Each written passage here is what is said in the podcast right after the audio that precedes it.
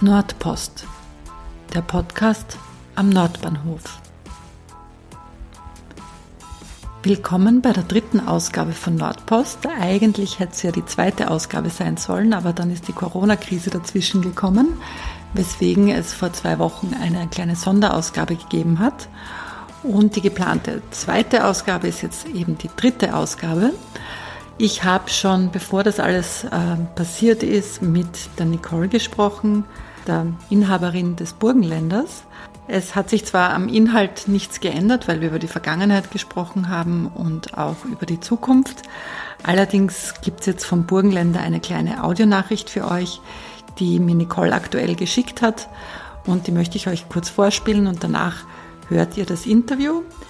Zum Interview möchte ich sagen, wir haben das natürlich bei laufendem Betrieb im Burgenländer geführt. Das heißt, ihr hört jetzt allerlei äh, Nebengeräusche Vielleicht könnt ihr euch einfach vorstellen, ihr sitzt mit uns beim Tisch und trinkt ein Glas Wein.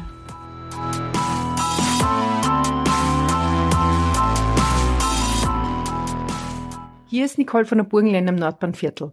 Aufgrund der derzeitigen Situation haben wir unsere Kreislerei umgebaut. Es wurde ausreichend Platz geschaffen, dass ihr genügend Abstand halten könnt. Wir haben auch unser Sortiment erweitert und ausreichend Lebensmittel für euren täglichen Bedarf vorrätig. Wir suchen um Verständnis, dass unser frisches Obst und Gemüse im Moment nur von unseren Mitarbeitern ausgegeben wird. Unser Gastrobereich ist derzeit geschlossen, aber wir kochen täglich frisch für euch. Bestellt unter der Telefonnummer 01 212 51 49 vor und holt euch zwischen 11.30 Uhr und 13.30 Uhr euer Essen bei uns ab. Gerne auch eine Flasche Wein dazu. Für größere Gemeinschaftseinkäufe könnt ihr euch kostenlos das Lastenrad bei uns ausborgen. Danke an die Firma MoPoint die für die Bereitstellung.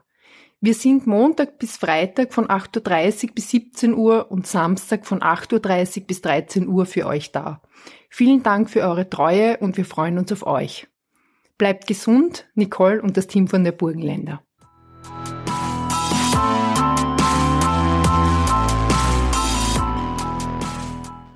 Burgenländer ist eine Kreislerei und Heurigenwinothek, spezialisiert auf, wie der Name sagt, burgenländische Produkte.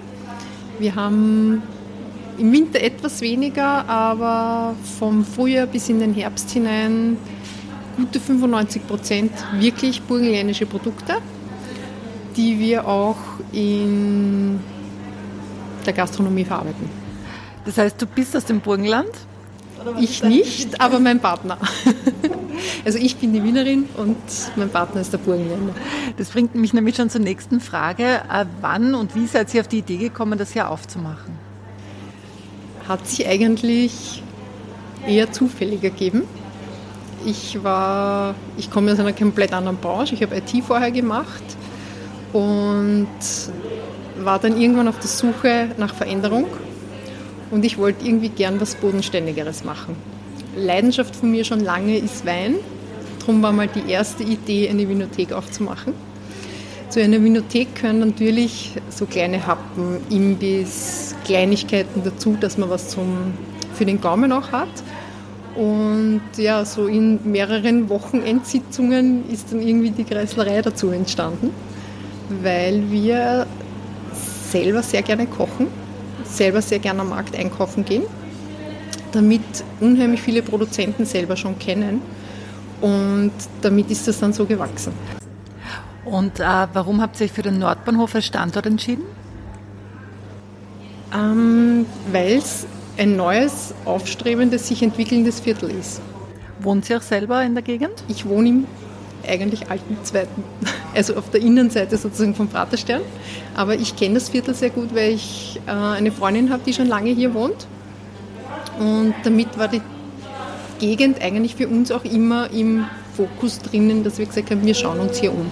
Wie leicht oder schwer war es, diese Location hier, die ja sehr prominent am Bettnerpark ist, zu bekommen? Ähm, die Location zu bekommen war jetzt nicht so schwer aber die Ausstattung war sehr schwer.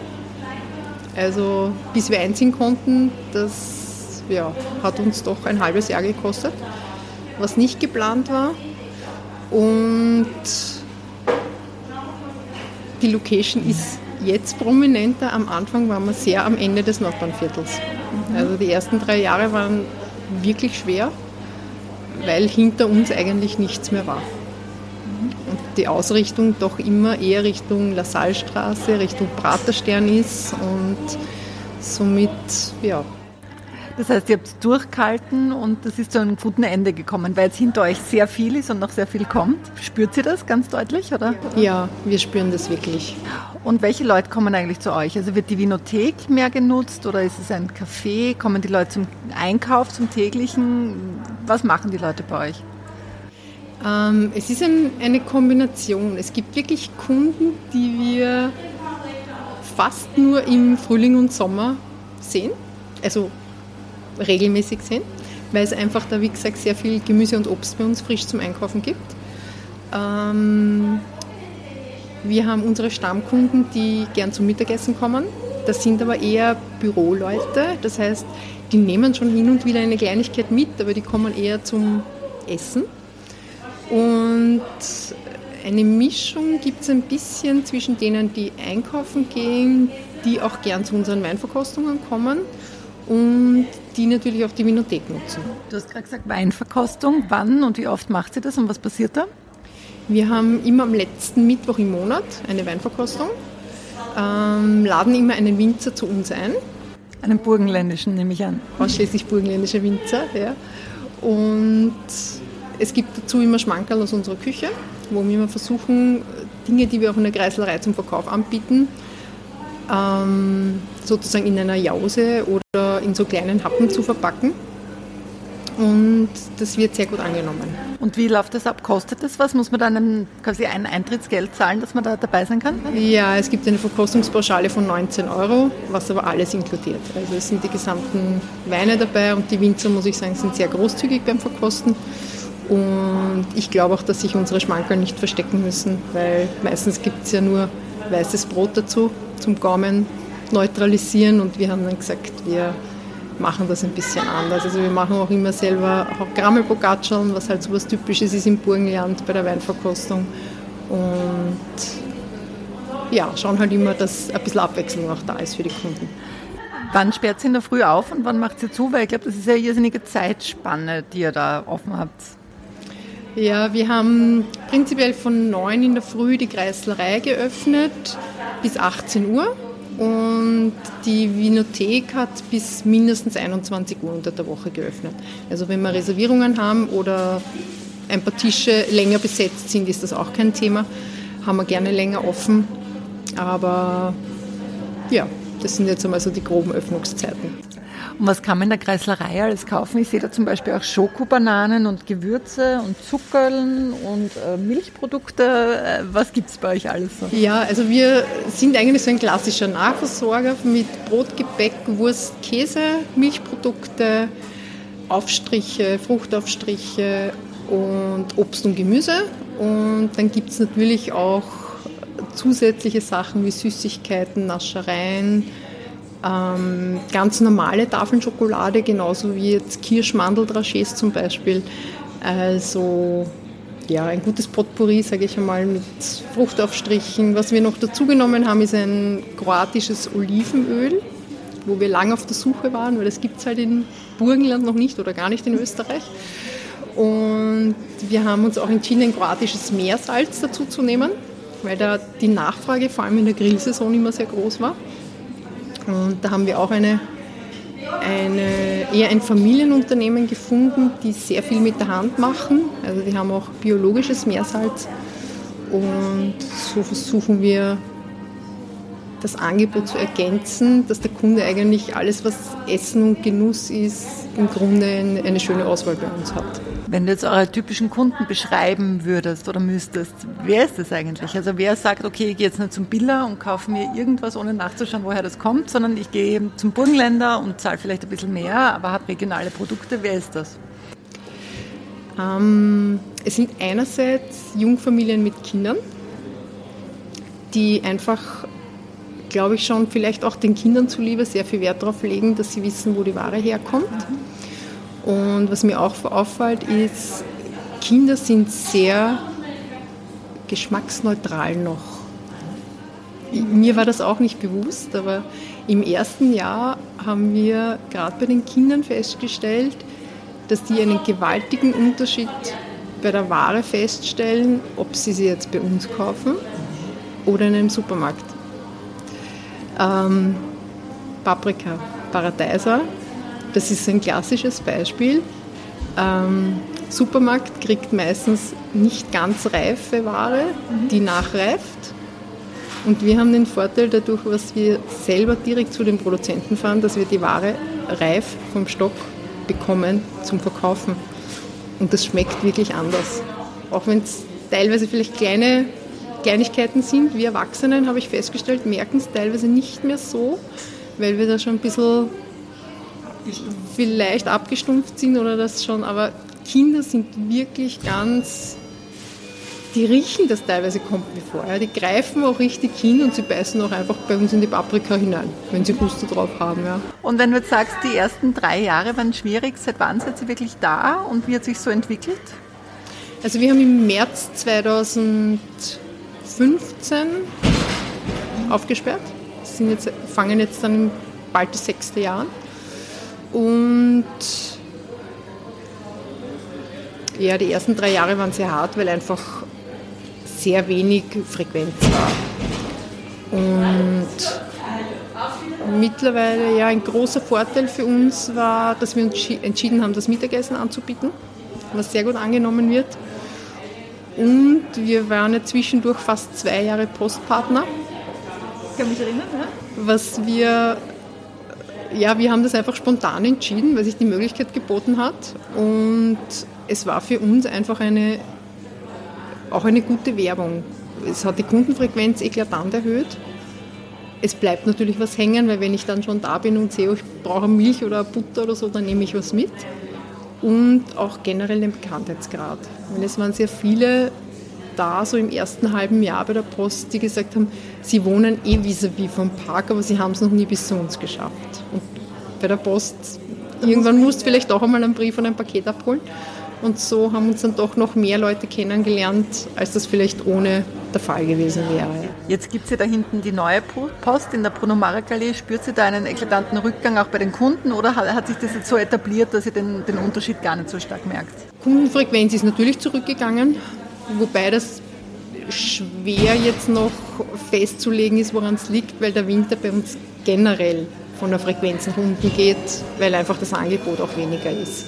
Also das ist noch ein bisschen schwer, jetzt wirklich abzusehen, woran es liegt. Also ich glaube, da muss man mal ein halbes Jahr wahrscheinlich oder vielleicht sogar ein ganzes Jahr mal wieder durchspielen, dass man sieht, wie die Veränderung sich entwickelt. Ja.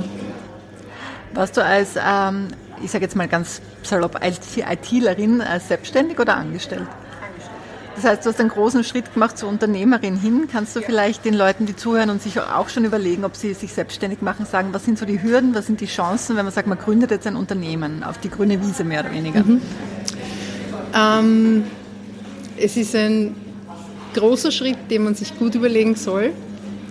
Das Wichtigste ist, dass man das, was man tun will, wirklich mit Begeisterung und aus vollem Herzen macht und voller Überzeugung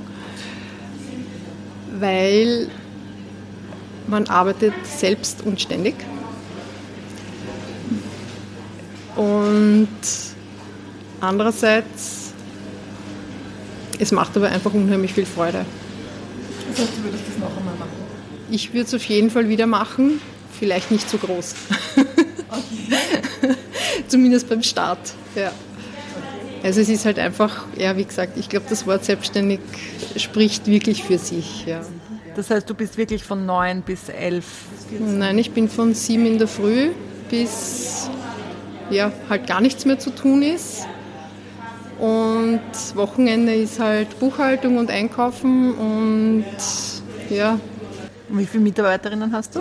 Mittlerweile sieben. Aha. Die sind dann im, in der Winothek und hier vorne in der Kreislerei? In der Küche, in der Kreislerei, in der Winothek. Genau, verteilt auf die Öffnungszeiten. Absolut, ja. Also Mitarbeiter sind eine große Verantwortung und ja, es ist auch, ja, sich um jeden Mitarbeiter zu kümmern, sich um das Team zu kümmern, sich um die Ware zu kümmern. Ähm, ja, also jetzt gerade als Quereinsteigerin, das kann ja nicht jeder automatisch. Jetzt nehme ich mal an, es gibt ja nicht so viele Kurse, wo man das lernt. Wie hast du das alles gelernt? Von der Buchhaltung bis zur Teamführung, bis zum Einkauf? Also Buchhaltung habe ich im Hinterkopf, also ich habe eine wirtschaftliche Ausbildung gemacht, das heißt, es war Basiswissen schon da. Ähm, was für mich gänzlich neu war, war Handel ähm, und Verkaufen. Das war für mich ein komplett neues Thema.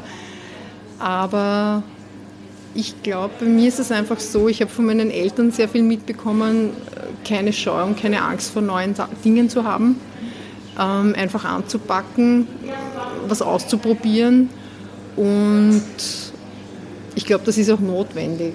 Ja. Also ich sage immer, wenn man will, kann man alles lernen und Kurse habe ich nicht viele besucht, muss ich dazu sagen.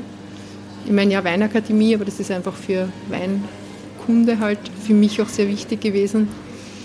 Aber in alle anderen Dinge kann man sehr gut hineinwachsen. Man muss halt immer, ja, ich sage, ein Hausverstand gehört halt dazu.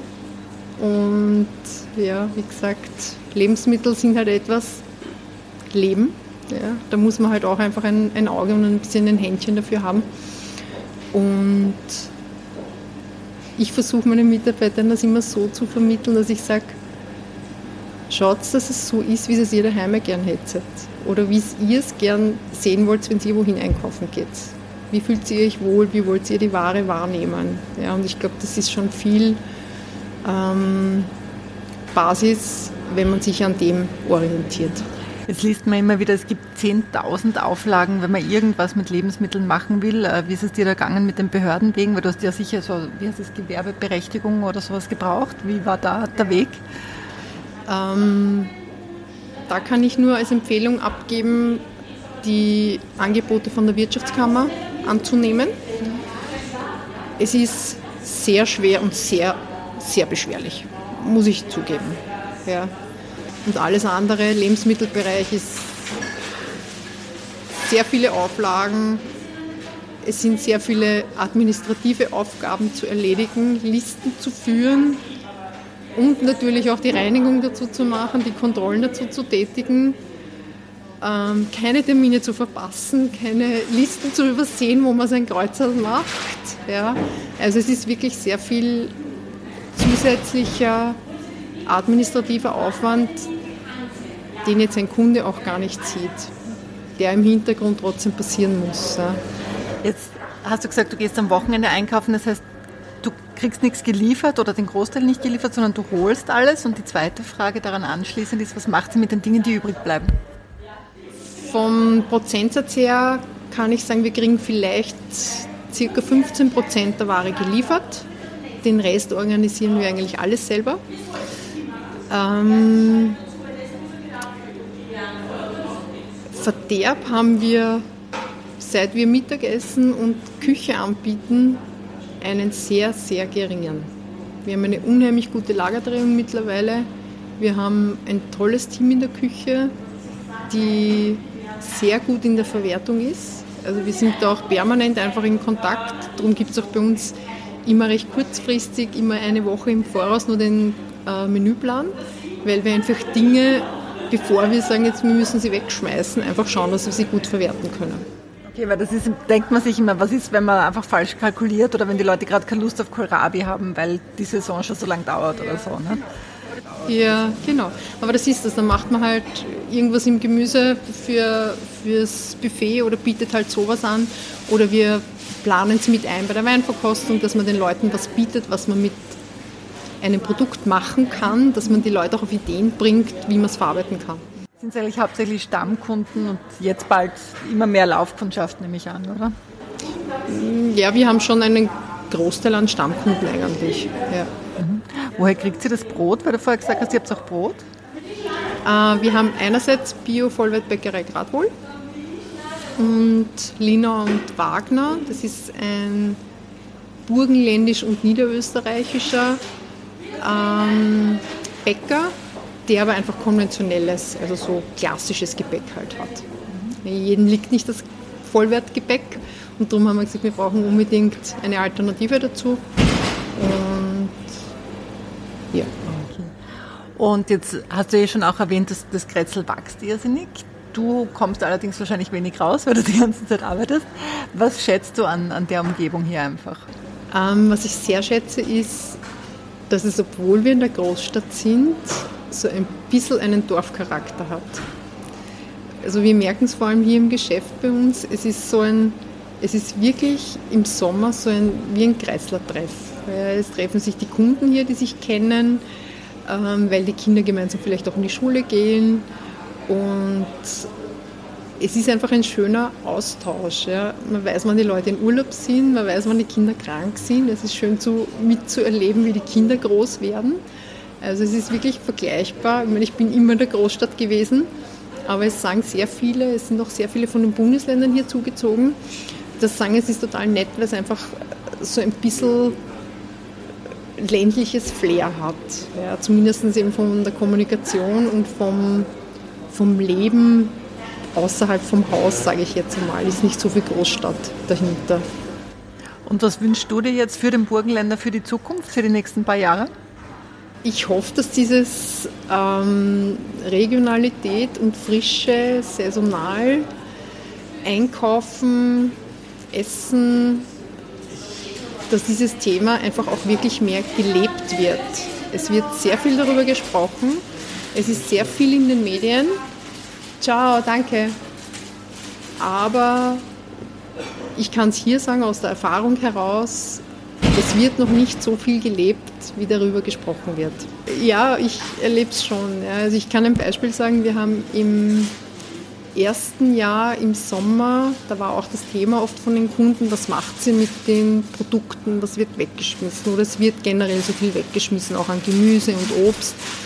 Und wir haben dann einmal ein Exempel statuiert und haben von einem Produzenten von uns Gurken A-Klasse und Gurken B-Klasse gekauft, mhm. haben beide im Geschäft angeboten zu wirklich eklatant anderem Preis. Wir haben von der B-Ware nicht ein einziges Stück verkauft in einer ganzen Woche. Nein, es waren sogar, wir haben es in Summe drei Wochen versucht und wir haben kein einziges Stück von der B-Ware verkauft. Ähm, nicht ganz gerade, vielleicht einen kleinen braunen, also sie war nicht faul oder angeschimmelt oder gar nicht. Also es war komplett in Ordnung, das Produkt. Es entspricht nur nicht der Norm, wie es jetzt ein Supermarkt nehmen würde. Ja, ein Supermarkt wird solche Ware wahrscheinlich einfach zurückgeben weil eben die, Kur die Gurke nicht ganz gerade ist oder vielleicht nicht ganz hundertprozentig die Mindestgramm, die sie halt vorschreiben haben. Oder, ja, oder wie gesagt, es, manche haben, was halt einfach auch bei Bioobst manchmal der Fall ist, dass halt kleine braune Tupfen drauf sind, wo aber jetzt nicht einmal die Frucht noch selber ist, sondern das ist manchmal wirklich nur auf der Haut heraus. Ja, also das Produkt ist 1A in Ordnung im Grunde. Ja. Okay, das heißt, ihr habt das wieder gelassen mit der B-Ware? Wir haben dann wieder aufgehört damit und wir haben das den Kunden dann aber auch kommuniziert. Ja. Ich kann jetzt so sagen, wir freuen uns schon aufs Eis vom Heilingers Lockenhaus. Also der Eismacher nennt er sich. Ja. Sehr schön, Na, dann freue ich mich auch schon. Danke dir herzlich.